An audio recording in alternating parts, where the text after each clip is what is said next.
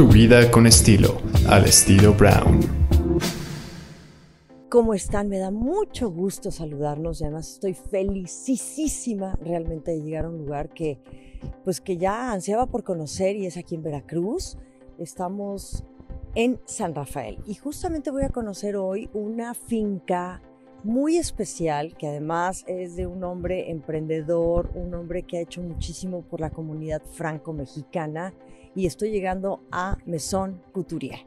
Este es el lugar más íntimo y más querido, creo yo, de Carlos Couturier, que nos está recibiendo aquí en Maison Couturier. Acompáñenme en este recorrido y bueno, esta es una finca preciosa. Ahorita Carlos Couturier nos va a dar la bienvenida, que aquí está frente a mí. ¿Cómo está? Muy bien, ¿tú? Qué gusto tenerte aquí. Gracias. Oye, qué lindo llegar aquí por fin a Maison Couturier. Carlos, ya habíamos tenido oportunidad de platicar de esto al aire y además uno cree que está pues en un lugar remoto y realmente no, está muy cerca de la Ciudad de México, está aquí en Veracruz, en San Rafael. Cuéntanos un poquito, porque sí hay que hablar también de la importancia de visitar estos lugares que tal vez no son los lugares más populares o los más comerciales, pero esta es una finca con una historia de familia muy especial para ti. Sí, son, no son los más populares, son los más auténticos, ¿no? Es como este México que eh, tiene un sabor especial y sobre todo saber que está tan cerquita de un acceso rapidísimo desde la Ciudad de México. Es autopista completa, sales de la Ciudad de México, rumbo a Tulancingo por las pirámides, tomas la autopista Tuxpan, te desvías y en 3 horas 15 minutos estás de Polanco aquí. Entonces la verdad es que es muy agradable hasta para un fin de semana y cambias de aire completamente, la altitud, llegas, estás a nivel del mar, en el trópico mexicano y al lado del mar, el mar está muy cerquita, está a 10, 15 minutos sí, sí, claro. y sobre todo con mucha, lo que tiene Veracruz, que ya lo hemos platicado anteriormente, pero creo que lo más interesante de Veracruz es, ahí está, es como una amalgama de culturas y de genética, ¿no? O sea, por aquí entraba toda la... primero estaba la, la, cultura prehispánica, ¿no? De acuerdo. Y después de esa, entra, por Veracruz entra todo lo que llega a México. ¿no? Ahí llegan los españoles, ahí llega la migración de todo tipo, de todos los orígenes. Y eh, eso hace que, y muchos se instalan aquí, ¿no? Se quedan ya, se quedan en Orizaba, se quedan en Córdoba, en el puerto, suben a Puebla. Pero es una región muy rica Sí. en este, como en el legado eh, de, de mexicano, ¿no? Es como único. Sí, y que además hay que decir, yo siento que aquí en San Rafael es, más allá de toda la riqueza de Veracruz, que sí es un puerto importantísimo para nuestro país, y bueno, y, y el estado per se, San Rafael es algo especial. Siento yo que es como, no sé, es un pueblo, no sé si híbrido, no sé si llamarlo algo como muy único, muy auténtico, muy original. Digo, yo conozco bastantes lugares de, de, Veracruz, afortunadamente, desde Filobobos, que estamos muy cerca, porque también es una de las actividades de esta zona. Pero bueno, Tlacotalpan, Jalapa, ¿me entiendes? O sea, hay, hay muchos Veracruces. Pero aquí específicamente en San Rafael, cuéntanos, porque yo creo que este es un un lugar que tú también has tenido mucho que ver y has, intervenido de una manera muy importante para la comunidad franco-mexicana. Es, es, que esa identidad franco-mexicana es la que nos hace, yo creo, especiales, ¿no? Porque un tío mío, eh, al cual le tenía un cariño enorme, Mario Couturier, decía que éramos eh, mexicanos de corazón por donde corría sangre francesa, que esa era en realidad nuestra esencia.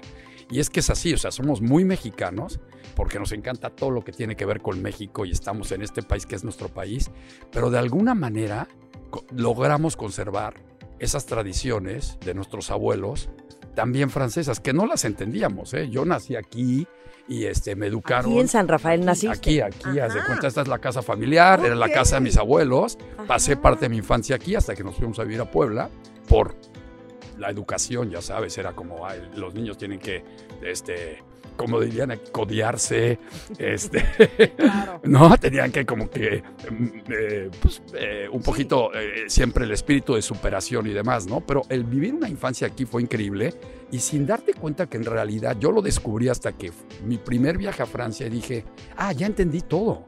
El rigor de la mesa, el, el del trabajo, eh, el- en el escudo del pueblo en Francia, donde salieron nuestros antepasados, el, el- el lema es Rien sans travail, nada sin esfuerzo. Y aquí es algo que se percibe. Desde que entras a la región, este, entras y los campos están todos cuidados, la gente es muy trabajadora, ¿no? Empieza temprano. Hay como que toda una serie de, de tradiciones que creo que son únicas. Claro. Un poco Chipilo en Puebla lo tiene también, ¿no? Siendo Ah, colonia italiana, es un poco eso, ¿no? Claro. No somos tan cerrados como los chipileños, ¿eh? Allá. No, pero este compromiso de seguir preservando su origen franco-mexicano, viviendo en tierras mexicanas, que es San Rafael, y decir, a ver, ¿cómo vamos a, a perdurar, a rescatar, a permanecer, ¿no? Como franceses, como esta comunidad francesa que somos en México. Que yo sé que en México hay muchas comunidades francesas. Digo, hay en la Ciudad de México hay muchísima gente, también en el, me parece que en Baja California, me parece que en Totalmente, Chihuahua, sí. en Guadalajara, o sea, hay En mucho francés en sí, México. Santa Rosalía, en- en- en los Barcelonet, que están casi todos en México. Sí. Nuestra, no- la migración que se da aquí, lo que sí tienes que es un poco especial, porque la de México, que la mayoría son Barcelonets, son comerciantes. Ajá. Eh, los que llegan a Baja California son casi como mineros, ¿no? Y, hay- y luego hay también lo- aquellos militares que deciden quedarse en México porque, por, por diferentes razones. La nuestra es una mi- mi- inmigración muy precisa y es agrícola. Ajá. O sea, es gente, eran vinicultores. En, ah, en Francia se viene una crisis y en 1830 los primeros, la, la- la- la primera eh, ola de Ah. migrantes salen y llegan aquí con, buscando riqueza de tierra, ¿no? claro. Y hacerla producir. Y Ajá. llegan a la selva, literalmente, ¿no? En el caso de mi familia es una, llegan posteriormente, llegan en el 1890, el primero es mi bisabuelo, y siempre con esta filosofía, ¿no? De, de progreso, como, como todo el que migra, ¿no? El- el- era, entonces era Una buscando una mejor vida, y la verdad es que lo, lo logran, pero lo que nunca dejan es este, su gusto. No regresa a la Francia, ¿eh? O sea, la- yo creo que la primera generación que regresa a Francia casi ca- y que, y que reencuentra eh, es, es la generación de mi papá, o sea, ya es la, Ajá. que, que- y, y crean un- una hermandad entre San Rafael, nuestro pueblo, y el pueblo donde sale la migración en Francia, que es en Champlit, en Bourgogne, Ajá. y se hace una hermandad y llevamos con ella, vamos a cumplir casi 40 años de hermandad. Hay un intercambio cultural, hay una casa de la cultura, Ajá. hay clases de francés Aquí. aquí, O sea, la mayoría- auspiciadas por el gobierno departamental francés. Ellos mandan dos profesoras de francesas cada año. Y bueno, la gastronomía, ni se diga, en las casas de aquí seguimos comiendo como si estuvieras en Francia, ¿no? O sea, los unas Ajá. este, son, te las comes diario, ¿no? Y, y, así- y entonces los quesos, el pan, la panadería local, pues, son panes, son recetas todavía de la época. Entonces, eh, a mí me ha tocado un poco la recuperación como arquitectónica. Me empecé a recuperar casas que, que estaban colapsándose Sí. y esa fue un poco como que mi labor y luego darle qué uso le daba a esas casas. Entonces, el primer uso fue un hotel. Ajá, que vean hacer. el tamaño de hotel tan divino. ¿Por qué Porque no hacemos un hotel? Claro, que esta era la casa de tu bisabuelo, Ah, Exactamente. es Teofil. Couturier. Bueno, sí, que se la regala, la hace para regalársela a su hijo, que es mi abuelo, Ah, tu Alfredo. abuelo, tu abuelo en Alfredo. realidad es la casa de mi abuelo. Ah, ok. ¿Y esta casa de qué época es? Cuéntanos un poquito. Vamos a empezar a hacer este recorrido por esta casa fantástica que yo ya, bueno, me, ya estuve viendo los detalles. Y, y es una casa, pues que se conserva con sus piezas originales, su autenticidad, que eso me gusta mucho, los muebles. Ven a ver la cocina. Sí. ven a ver. Vamos a dar la vuelta a la cocina. Bueno, hablando de gastronomía, mira. Ay, qué belleza. ¿Ves? O sea, estas Ajá. son, todas estas son recetas de, Originales de, de de- ustedes. de De, aquí, de la región. Ah. Y pues, te puedo decir que están deliciosos, ¿eh? Tengo que ser sincero, no los hacemos aquí, los hace una familia que nos los trae y los usa aquí y los vendemos. Perfecto. Pero bueno, tenemos la cocina un poco como era, como era eh, en la época. Traté Buenas de, tardes, Hola. buenos días. Hola. Hola. traté de, tratamos de que quedara eh, el, un poco la distribución de la casa principal como era. Es- esa, esa fue un poco la idea. Y, y los- la materialidad igual, ¿no? Regresar a los pisos. Porque las casas se tocan. Cada generación le quiere dar su toque de confort, de modernidad. Claro. Y en este caso, este, dije, vamos a regresar a la casa como era, con los materiales de entonces, ¿no? Entonces, todas las ventanas son de madera, los pisos son de ladrillo, eh, el mobiliario lo fui recuperando de esta casa y de otras casas. Entonces, es, es como un hotelito museo, Ajá. aparte del museo que tenemos en el pueblo. Tenemos Claro. un museo. que ya lo iré a conocer. ¿Y en qué momento decides crear o hacer de este espacio tan, tan significativo para ti, para tu familia, un hotel y compartirlo con el público, con la gente, abrirlo a, la vida? Pues. Cuando quieres que heredas una casa que no quieres, que en lugar de que te cueste, te deje. Y, ese es, es- es- y en México hay muchos de estos casos, ¿no? Es como luego ves las casas que están abandonadas porque nos... Dije, ¿yo qué sé hacer? Pues, bueno, yo sé hacer hotelería, ¿no? Claro. Eh, Y, y dije, pues voy a, a darle a esta casa y a mi pueblo y a mi región lo que sé hacer. Y se me vino la idea esto, ¿no? Este, ya había hecho otro hotel en la playa que se llama Azúcar. Claro, Que ya estuviste ahí. Sí, ayer Y- estuvimos ahí. Y, y entonces dije yo, ¿y qué hago con la casa? Pues, Y no creas, era un, era un concepto radical cuando lo, cuando lo hice, ¿no? O sea, el- esto, existían las haciendas, ¿no? Ujú. Pero como estas fincas más íntimas, este, tenemos aquí 18 habitaciones, era, era una experiencia decir, y bueno, ¿y dónde está la playa, no? Y, dónde, y más bien aquí fue como vender el silencio, la naturaleza, la, la, la parte del el, el- el agroturismo, ¿no? Sí, sí, sí, sí. De hecho, el branding es, es mesón, es una pensión agrícola, ¿no? Ajá. Y, y ahora están muy de moda, ¿no? Pero en, cuando lo hi- hicimos había que convencer a la gente de... Sí. Había que convencer a la gente que había que pues, que- venir, venir a, a vivir como local. Sí.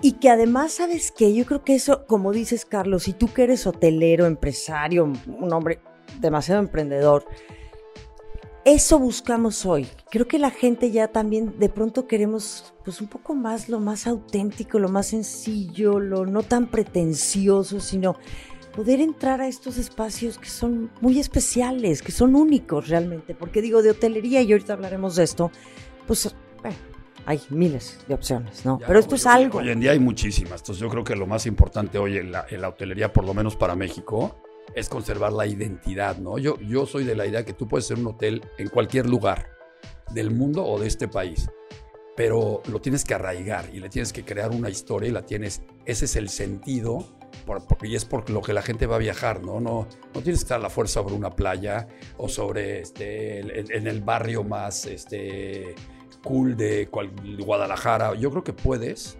reinventar el destino si lo haces correctamente. Y creo que un hotel es como cuando juegas turista. ¿Te acuerdas cuando jugamos Sí, turista y claro. dabas la vuelta y dabas la vuelta y de repente, y ahora compro el hotel, ¿no? Ajá. Ya en el momento que le ponías al hotel, a la propiedad, ya entonces si alguien se paraba ahí, ya valía más y te, te pagaban. Así yo creo que pasa en la vida real. O sea, yo creo que un hotel, cuando se hace bien hecho, le da un plus a todo lo que, a todo lo que está alrededor.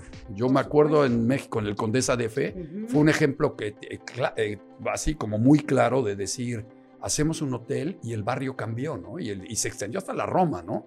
Pero era decir, hay que... ¿Cómo aporto a la es. zona y cómo a los habitantes de esta Es- zona y cómo es le sumo? Antes de que pasemos a lo... Cuéntame un poquito de esto porque me parece que es muy especial este muro, que es... Bueno, yo no hablo francés, luego le intento. Le Le boudoir de grand-mère. Ajá, Le Boudoir de Remer. Aquí es donde se sentaba mi abuela y aquí es donde Ah. tejían, estaba, ya sabes, estaban, este, hacían como que vida al lado de la chimenea, como esta vida sobre, en, en- en un día como hoy, que ya es un día fresco, normalmente hace calor y es muy soleado, pero er- este es el lugar como de, de- de recogimiento familiar para Ajá. leer y yo lo escogí porque lo que quise hacer, la primera fase eran solo nueve habitaciones. Sí. Y mis abuelos tuvieron nueve hijos. Entonces decidí, justo me coincidían las nueve habitaciones con los nueve hijos y les puse el nombre de cada uno de los hijos. Y dije, les voy a hacer un tributo a esa generación, a la generación de mi papá y de mis tíos y mis tías, unas mujeres increíbles. Y dije, en la pared solo va a haber eh, representantes de esa generación. Y Cuando decidí ampliar y hacer otros nueve habitaciones para tener 18, resultó que cuando había nombres que se repetían, era exactamente, me daba exactamente con los nombres de la generación de mi abuelo. Entonces, para mí era un tributo a mis ancestros.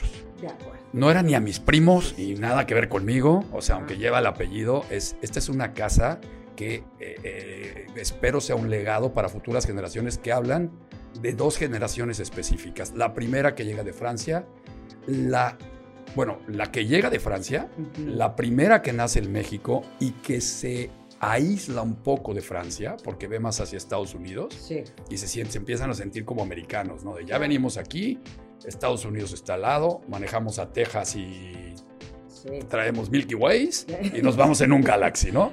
Y entonces era como, ya veían, se, se, sentían superiores casi que a, los que habían dejado en su pueblo en Francia, ¿no? y en mi generación nos pasa al revés, ¿no? Es como, ¿cómo y por qué? ¿por qué no hablamos francés todos los días? ¿Y por qué no? ¿Y por qué no recuperamos esa cultura? Y ese ha sido el esfuerzo de, diría yo, de los ochentas para acá, ¿no? Y ahora aquí en la región hay casi más de 1.200 franceses con nacionalidad francesa. El consulado nos este, vio, eh, eh, se dio cuenta que teníamos, que éramos franceses. Que habíamos nacido en México, pero que éramos franceses, ¿no? Y nos, nos, regresaron nuestra nacionalidad. ¡Qué bien! Me encanta estar aquí en Maison Couturier. Y bueno, vamos a, ver un poquito más los espacios. Yo ayer estuve aquí, ya sabes, el horno, la banca. Vean los detalles, las lámparas. Es que es una lindura, de verdad. A mí sí me, me, conmueve, me emociona muchísimo ver tantos detalles y, lo bien conservados que están, ¿no? O sea, que siguen perdurando estas historias de vida, estos artefactos, estos muebles, estos utensilios originales, ¿no? Claro, me imagino que habrá muchas cosas que habrás restaurado, Carlos, pero, pero vean, por ejemplo, este sillón, pues es una joya. Entonces, quien venga aquí a Maison Couturier tiene que entender que este es un lugar completamente auténtico y original, ¿no? Es lo que es, ¿no? Realmente es... es, es... Y, el esfuerzo de, regresarlo a, a, cómo se concibió. Ese, ese creo que fue el reto mayor, ¿no? El decir cómo llevamos la casa a cómo la concibieron los primeros franceses que llegaron aquí. Sí. Y una vez hecho esto, entonces es, este, oye, pues hay otras casas que se pueden recuperar y ese fue el siguiente paso, ¿no? Sí. La siguiente casa fue la casa de la familia Proal, que estaba en muy mal estado, eh, que la recuperamos a través de una fundación. Sí. Y eh, era, importante mantener el nombre de la familia original para que ese orgullo eh, se quedara ahí, ¿no? Es como esta casa es de ellos, ¿no? Claro. Ah, la concibieron, la construyeron y hay que, hay que darles ese tributo, ¿no? Claro, claro. Pero había que darles un uso. Sí. Y entonces el uso fue eh, hacer un programa de algún tipo y, decidimos que lo mejor era un programa cultural. Eh, la zona es una zona agrícola, rústica. Sí de vida básica y sencilla, sofisticada por lo francés, ¿no? Porque hay una parte como de elegante. Son muy sofisticados los franceses, ustedes los franceses. Y por el otro lado también eh, está esta parte como del trabajo arduo del campo de todos los días. De dedicación y de compromiso. Sí, y, del sol y del sudar y de, ¿no? Eh, entonces, eh, ¿cómo puedo poner estos dos mundos, lo básico y lo esencial de esta región? Con algo que también hable de esta sofisticación que tiene la cultura francesa. Y entonces hicimos una residencia para artistas francófonos. Un programa de cinco años, cuatro artistas por año, residencias de cuatro meses. o sea, franceses. Sí, eran, o sea, tenían que ser artistas egresados de universidades francófonas, o sea, o de Quebec, o de Suiza, o de Bélgica, o Francia, Haití y venían, convivían durante cuatro meses entre ellos y la función era dejar algo a la comunidad. Y ese algo era, o iban a las escuelas y eh, transmitían el gusto por la creatividad a alumnos, o eh, ellos creaban sus piezas, tenían una, se les daba una especie de beca, donde ellos con el dinero que recibían podían crear arte efímero y, y que la, la- la comunidad los ayuda, los, los, se, se involucrara, ah, que, que la comunidad se involucrara en, ah, en, en- el esfuerzo de, de, pues, de sentirse creativos, ¿no? Entonces el proyecto duró cinco años, fue todo un éxito. Sí. Y en ese proceso vimos que la- había otra casa que estaba en muy mal estado, la familia Belín, Ajá. y que los artistas necesitaban un atelier, un lugar donde trabajar. Sí, y entonces sí, sí. eh, los recuperamos. Vamos, vamos caminando un poquito. ¡Ay, qué belleza! ¿Ven? La vegetación. Bueno, yo ya me estoy emocionando. Ajá, lo recuperaron, la casa Belín. Recuperamos la casa Belín Ajá. y este, mira la alberca. Es que esto, es- No, y hoy no hay mucho sol, ¿eh? pero Oye, con pero- todo y eso te quieres echar. hombre, claro. Oye, la Esta es la primera alberca, esta es la primera Ajá. que hacemos un poco como estanque de rancho y luego ya hacemos una segunda alberca más grande atrás. Sí. Y, y con esta casa Belín, el propósito fue, este, aparte de recuperar la casa, porque en el fondo es eso, ¿no? Es como recuperar la arquitectura. Sí. Y ya que está la, hay que darles un uso. Entonces aquí es, es como el estudio, que lo visitarás después. Eh, es como el estudio donde los artistas van y trabajan. Y entonces ya se, se empezó a generar como este tránsito entre los artistas vienen al hotel, aquí hay como este intercambio entre huéspedes y artistas un poco este, intelectual, pero luego se regresan a su residencia, que es la Casa Proal, donde viven, y están como aislados en medio de un platanar precioso, en el silencio total. Sí, sí. Y luego eh, se van a trabajar al atelier donde los huéspedes van y los visitan y los ven en el proceso del trabajo. Y esta idea te surge porque dices, tengo estas, o sea, quiero rescatar estas casas, conservarlas como son originalmente o lograr lo mejor que se pueda, conservarlas y darles el uso. Entonces, digo, tú que eres un apasionado del interiorismo, del diseño, de la arquitectura, que tienes una intervención muy importante, si no es que la más importante en todos los diseños de tus hoteles de Grupo Habitat, dijiste, bueno, pues aquí en San Rafael habrá muchas casas que están también ya pues abandonadas, viejas, olvidadas, que tal vez estas familias ya no tienen ni dinero ni interés en como volverlas a revivir de alguna manera y, esto es lo que le da la identidad justamente pues a Maison Couturier y a todo este proyecto que has logrado en el pueblo, que me parece fantástico, de verdad. Es que, mira, a mí yo decía, ¿por qué, vamos a, ¿por qué vamos a Europa? ¿Por qué vamos a Francia o vamos a España, ¿no? Como mexicanos. ¿O por qué vamos a San Miguel de Allende, ¿no? O a un pueblito en Oaxaca. Porque el legado arquitectónico, o sea, las piedras viejas y todo, es lo que los hace, esa historia, si se preserva y hay que conservarla, es lo que al fin a otras generaciones les vuelve, es con lo que hace un destino turístico, ¿no? Pues para mí era muy importante. Dije, oye, lo tenemos, tenemos la historia y, y- y- creo que a través de la arquitectura podemos lograr eso. Entonces, ese fue como mi objetivo y lo sigo haciendo. O sea, estoy Sí. con un cuarto proyecto Ajá. y las familias, para mí, lo más importante es, porque así es como he logrado convencerlas de que hagamos algo con estas casas. Es, no es una cuestión de dinero. Ok. Es una cuestión de orgullo. Para ellos es la casa familiar y aunque no la recuperen, no la quieren perder. Ajá. Prefieren, es como el hacendado, la familia de, oye, mi abuelo tiene una hacienda y la tenemos abandonada, pero no la vamos a vender nunca. Bueno, a ver, espera, vamos a encontrar una fórmula Sí, sí. donde siga siendo de ustedes espiritualmente, ¿no? Porque es, es la...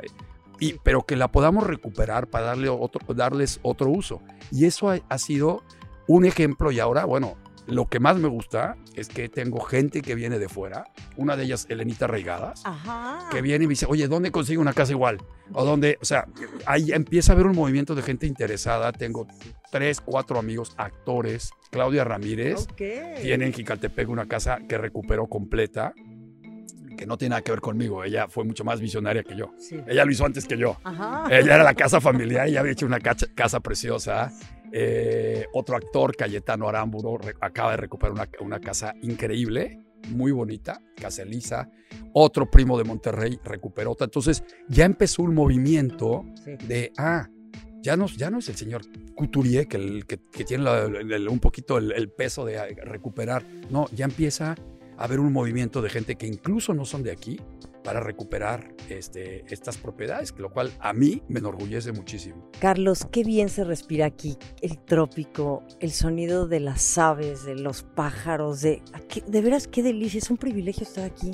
A mí, de veras, no sabes lo bien que me hace salirme de la Ciudad de México, desestresarme, digo, tú estás también en la Ciudad de México, viajas muchísimo, pero de veras, qué, qué, qué, qué beneficio, ¿no? Estar en un lugar de verdad desconectado, en la naturaleza, en contacto con lo verde, en esta finca que es una joya que es Mesón Couturier. La verdad es que sí es un privilegio enorme y tan cerquita a la Ciudad de México, ¿no? Antes sí eran 20 mil topes y eh, ya sabes, el puesto donde te paras y el pues, que te venden tal cosa. Hoy es un recorrido de casa a casa con tres casetas y eso la verdad es que lo, lo convierte pues, en una experiencia para mí única, ¿no? El acceso rápido, seguro y llegar, salir del caos de la Ciudad de México, del circuito interior y de repente llegar a cenar aquí y levantarte en la mañana y estar este, respirando aire fresco, la brisa del mar cerquita y ponerte a leer, desayunar rico y ahora sí que hacer nada, ¿no? Sí. Ahora, estos, estos espacios, estas casas, cuéntame un poquito cómo surge, porque la casa, ya hablamos de la casa original. Entonces, cuando tú dijiste, bueno, Maison Couturier se va a volver un hotel, va a ser esta finca, como dices, ¿no? Muy, muy en contacto con la tierra, con el campo, con la agricultura, con la cosecha. Y entonces, ¿qué decides? ¿Cómo decides este proyecto? Que lo veo, siento que es un proyecto de veras tan orgánico, tan puro, tan simple y, muy precioso. Hermosísimo. ¿Sí? Pues eh, tan sencillo como que en la casa, como había que dar los servicios del restaurante y del bar en la casa principal, había un anexo en la casa principal donde hay tres habitaciones y había que hacer más habitaciones y había en los ranchos teníamos, porque somos citricultores, ¿no? Y aquí mismo habíamos destruido y de repente vimos que, oye, pues ¿qué hacemos con todo este desecho, ¿no? De desecho de orgánico, ¿no? Eran piedras, eran eh, los cimientos de otras construcciones, muros que habían demolido en alguna, en alguna propiedad. Y dije, oye, hay que llevárnoslos todos. Incluso fuimos a otras, a donde demolían. Oye, nosotros lo acarreamos y con eso construimos estos bungalows que tienen sus terrazas propias y el spa también, porque tenemos allá un spa súper agradable. Y. Eh, Ahorita vamos al spa que no lo la idea era como, ya tiene años de esto, pero era como esta, empezar a crear esta conciencia de sustentabilidad, ¿no? de, ecológica, de no tenemos que tener materiales de otros lados, con lo que tenemos aquí, como lo hacían los franceses, ellos sin arquitectos hacían unas casas increíbles, ventiladas. Entonces, eh, para este proyecto hice lo mismo, dije, oye, pues este, si ellos lo hicieron y yo ya hago hoteles, lo voy a hacer yo. El reto es como, y entonces me iba a las casas antiguas, incluso hay una aquí al lado preciosa, la casa de la familia Bernot, y, entonces veía, eh, oye, a ver, ¿cómo están las ventanas? ¿Cómo corre el aire? ¿Cómo, ¿Qué hacían para los mosquitos? Este, hoy, hoy tenemos aire acondicionado, obviamente, pero había que adaptar como la, la vida nueva con como lo vivían ellos antiguamente. En la mayoría de los, lo, que hacemos aquí ponemos velas en las noches, o sea, es como mantener este espíritu de, de, de, de, vivir en retroceso, ¿no? Llegas aquí y es como, yo sería feliz si ni siquiera hubiera, si, no hubiera electricidad, para que me entiendas, ¿no? En Casa Proal me resistía a poner aire acondicionado, ahora eh, tienen, porque, pero y toda la idea era que todo se alumbraba con velas, ¿no? Y que llegaras en la noche, entonces eso no atrae mosquitos, eh, tienes una sensación de, de, relajación este, inmediata, amaneces de mejor humor. No sé, está, eh, eh, ¿has visto algún pueblo Amish en Estados Unidos? No. Te lo recomiendo. Hay en Ohio, en Pensilvania. Son estas culturas que un poco lo traían los, que, los fundadores de esta región, que es como los menonitas un poco, ¿no? Era como esta vida de campo austera. Sí. Y entonces, eh, en estos pueblos Amish, eh, ellos, por ejemplo, para ellos la tecnología, ni, ni, la mecánica, ni eso cuenta en sus vidas. O sea, no hay coches, no hay tractores, eh, no hay televisiones, no hay celulares, los niños no pueden tener celulares, toda la vida es orgánica.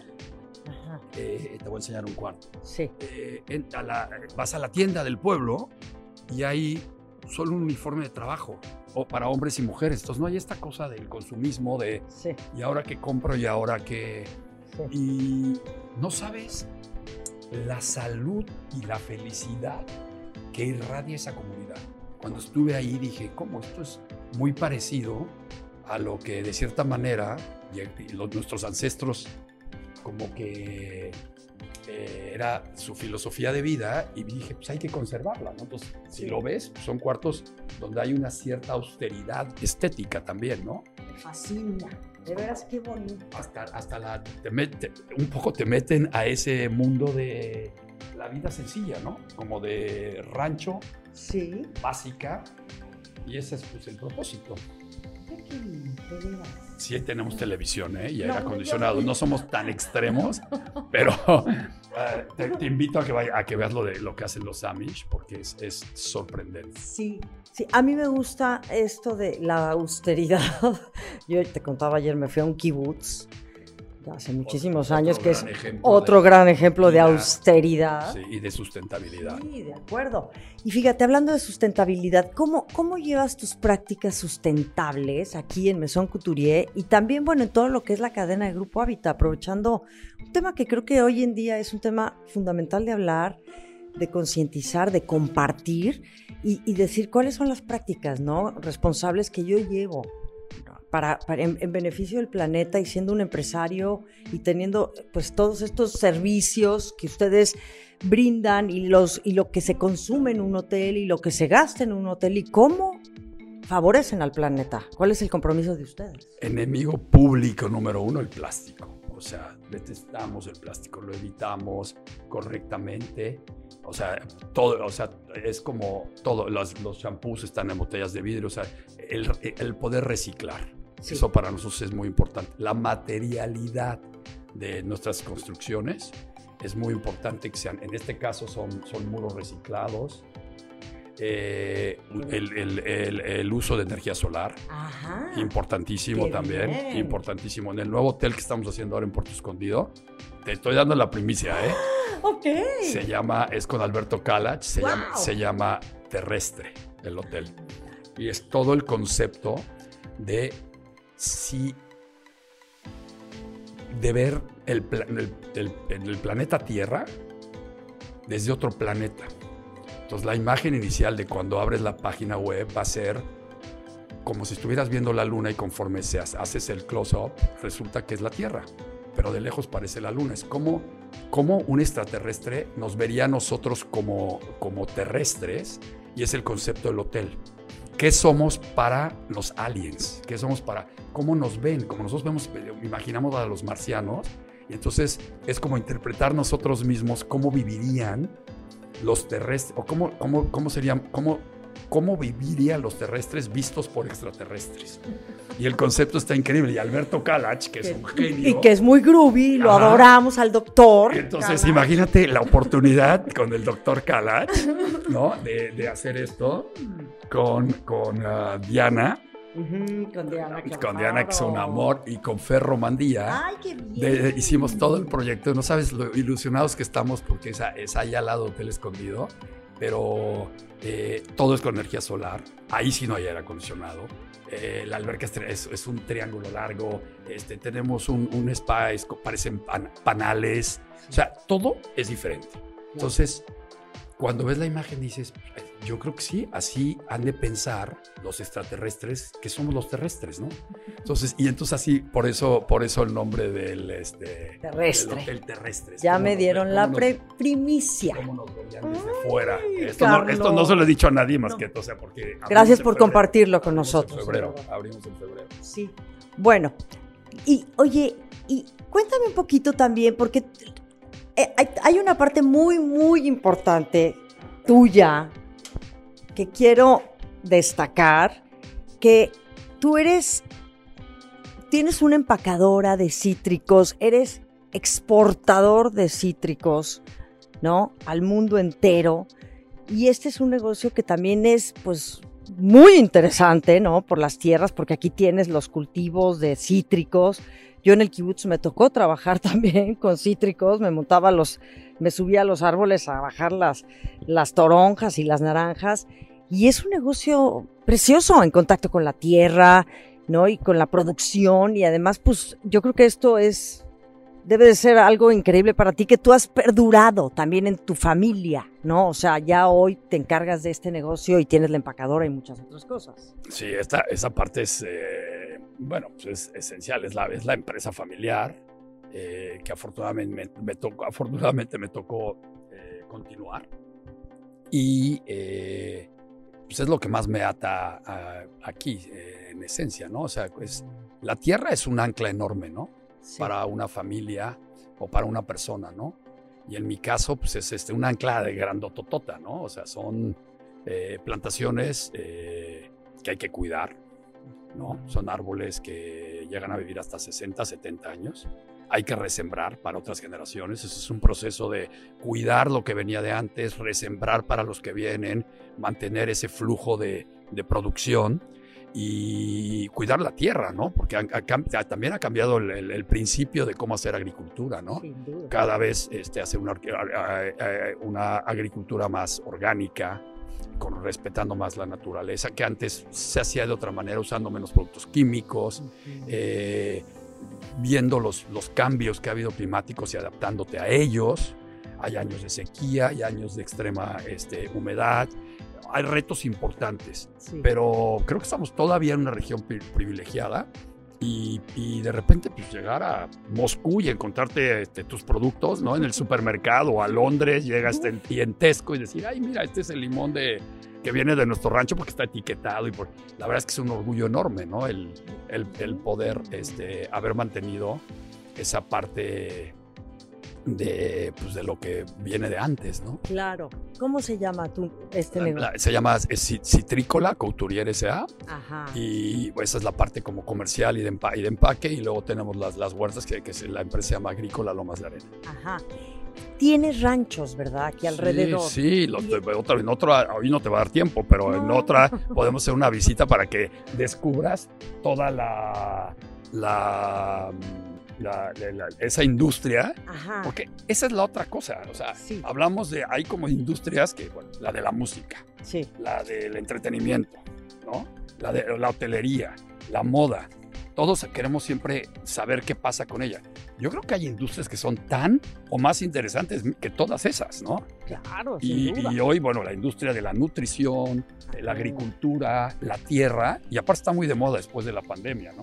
De acuerdo. Aquí tenemos una plantación de limón, mira, al lado del rancho. ¡Ay, qué bien! tú te estacionas aquí Ajá. y si quieres te puedes ir a correr entre limonares, los ves, tenemos cedros, pero aquí, aquí hay, esta es un ejemplo de lo que hacemos. Y aquí está, bueno, el, el año en que se, se construye esta casa, en 1890. Qué bien, Carlos. Bueno, hablemos un poquito antes de terminar esta plática, que hay mucho, mucho que conversar contigo.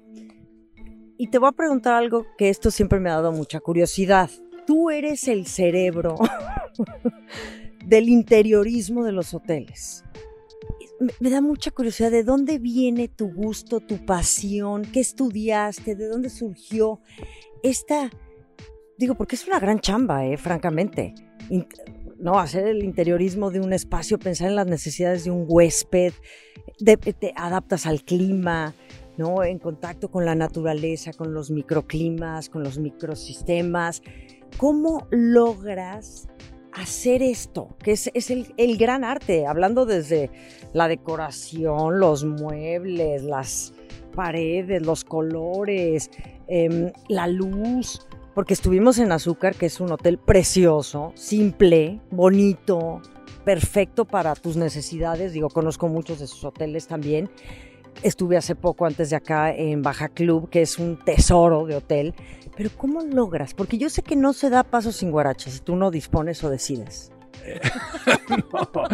mira, es que es raro, ¿no? En, el buena onda, en el buen sentido te lo digo, ¿eh? Un ranchero de, de, un pueblo en Veracruz, este, estudié economía, sí es, fue, es algo que, o sea, era como algo que, que se me fue dando con la ayuda de un equipo increíble, porque la verdad, con, eh, con- sobre todo con, con, todo el apoyo de Moisés Micha, ¿no? Que, que, o sea, Sí, sí, como que siempre entendió desde el primer proyecto y de toda la familia Micha, ¿no? Desde nuestro primer hotel en Mazarik, eh, de, de- de Rafa, de Jaime y, y de Moy en espe- en- específicamente, pero que también me han dado esa confianza de decir, oye, bueno, este, eh, ¿qué te, ¿cómo te lo imaginas? Y, cómo, y entonces hazlo.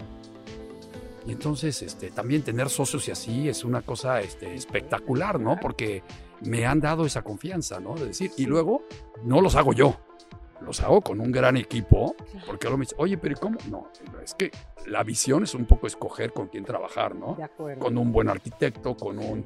Tengo una... eh, eh, es una riqueza enorme de eh, eh, retroalimentación que me han dado Enrique Norte, Bernardo Gómez Pimienta, Mm. Legorreta, este, Mauricio Rocha, y, bueno, Joseph Dirán, India Madavia, o sea, hablo de unos de México, pero ahora estoy estamos haciendo un proyecto con Macías Peredo de Guadalajara, que son talentosísimos, Círculo Mexicano con, ah, con Jorge Ambrosi y Gabriela Echeverría, Sí, sí, sí. eh, Echegaray, perdón, este, o sea, ha sido, hemos he trabajado con, hemos trabajado con un grupo este, muy interesante de, de Alberto Kalach, de arquitectos de gran renombre y a, a los cuales les aprendes, ¿no? Y luego de interioristas y siempre lo que sí, lo, lo que sí trato es de que haya un toque de nuestra empresa, ¿no?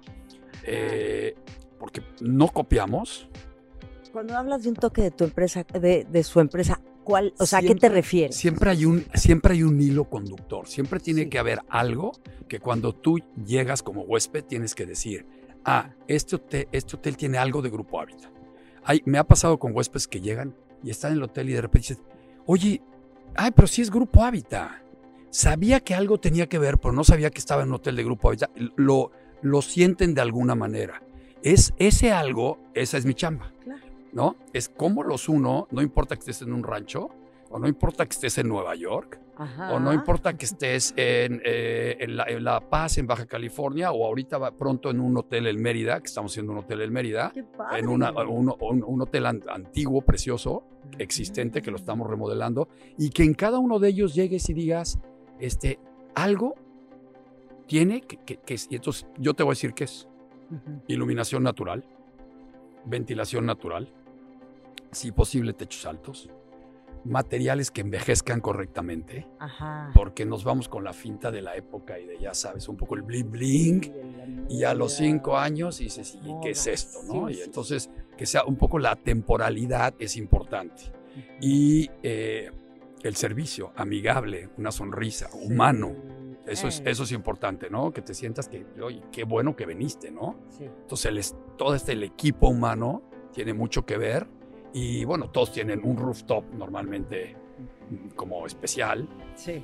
albercas que, que son también este, pensadas para que se disfruten, no nada, no nada más alberquitas, no de ahí Remoje. no, para- no que te remojes, que parecen jacuzzis grandotes, ¿no? Entonces, hay como que este sello de cosas y últimamente, este, el gran, creo que el sello principal es hacer muy buena arquitectura.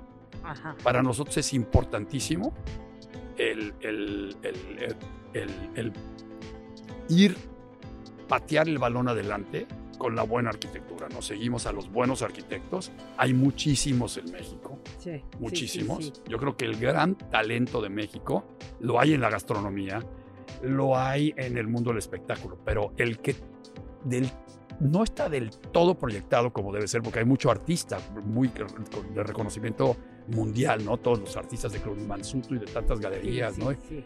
OMR, o lo- el- el- los arquitectos mexicanos están en ese proceso de ser las grandes estrellas de este país. Están haciendo cosas en Portugal, en Francia, en Estados Unidos, en Sudamérica, y apenas nos vamos a enterar de ello, ¿no? O sea, yo lo sé por lo que, porque los conozco, Claro. pero ya están todos afuera. O sea, Pero fíjate qué increíble.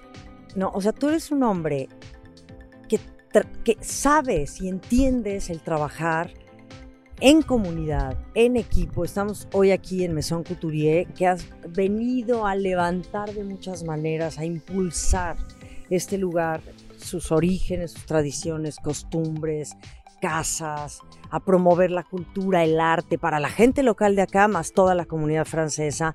Y luego a través de un hotel pues toda la gente que, que, está involucrada, ¿no? En un proyecto. Entonces dices, yo los conozco porque sé, pero ustedes han sido realmente los grandes impulsores de la hospitalidad en México. Nos han cambiado, y te lo dije la vez pasada que platicamos al aire, nos han cambiado en verdad el, el, el, las opciones, ¿no? De vivir, de disfrutar, de tener experiencias únicas no las que solíamos tener cuando éramos chicos, ¿no? Que, pues como las cadenas estas de hoteles, digo, muy respetables, grandiosas, ¿no? Con nombres, este, fusiones americanas y tal, ¿no? Hoy, hoy vemos que realmente ya tenemos, opciones que son verdaderamente únicas, especiales, Carlos. Y ustedes han sido los precursores de eso y de verdad yo me quito el sombrero por todo lo que han hecho en la hospitalidad y los mexicanos estamos muy agradecidos con ustedes. Seguramente la gente que visita los hoteles de Grupo Hábitat fuera del país también dicen, qué bárbaro, qué genios son.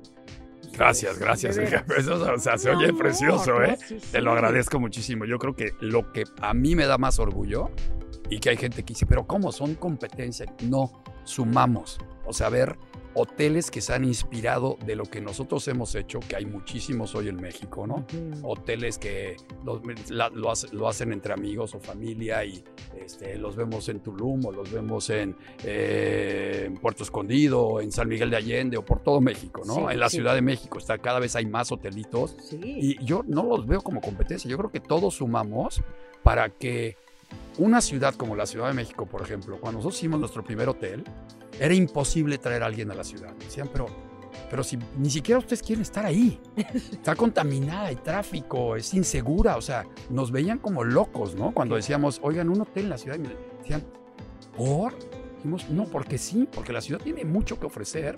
Y creamos un oasis cuando Polanco no era casi ni, ni la colonia, o sea, no era colonia. Uh -huh. o, o, la Condesa o la Roma eran como estas este, lugares donde la gente habitaba, pero no había ningún tipo de servicio, ¿no? Sí. ¿Te acuerdas Café La Gloria? ¿Te acuerdas esos cuando empiezan estos movimientos de hacer barrio? Ajá. Son nuevos. O sea, la gente que nos esté oyendo joven ha de creer que así vivíamos. No es cierto. No. Nos tocó a esta generación. Sí. No, pues felicidades. Como a los cineastas les tocó lo suyo y a claro. los artistas, ¿no? Y este, y Dios quiera, pues así como tenemos a González Iñárritu y Cuarón y del Toro y tenemos a Salma y tenemos a Diego Gael. Y a Carlos Couturier, ¿verdad? Me, By the way. Sí creo que la, la, los arquitectos de este país, como tenemos a Enrique Olvera y tenemos a Gaby Cámara, yo creo que el siguiente gran movimiento de este país uh -huh. tiene que ver con la arquitectura y en nada me daría más gusto. O sea, necesitamos un, un segundo premio Pritzker como el del Barragán, Exacto. porque hay ahí ocho candidatos sí. y ojalá pronto veamos eso y que entonces eh, digan, oye, pero México es eso y mucho más. O sea, es contemporaneidad, es historia, gastronomía, es este, cultura y, y vanguardia y arquitectura. Y eso es lo que ustedes han hecho, justamente, porque así ya se piensa de México qué placer estar contigo aquí en Mesón Couturier. Gracias por, por la invitación. Buena, por ser tan buena, buena. Es una maravilla tratar contigo porque ya es la tercera vez que me toca y lo haces tan fácil que parece que estoy el, ¿no? Muchas no, gracias, felicidades.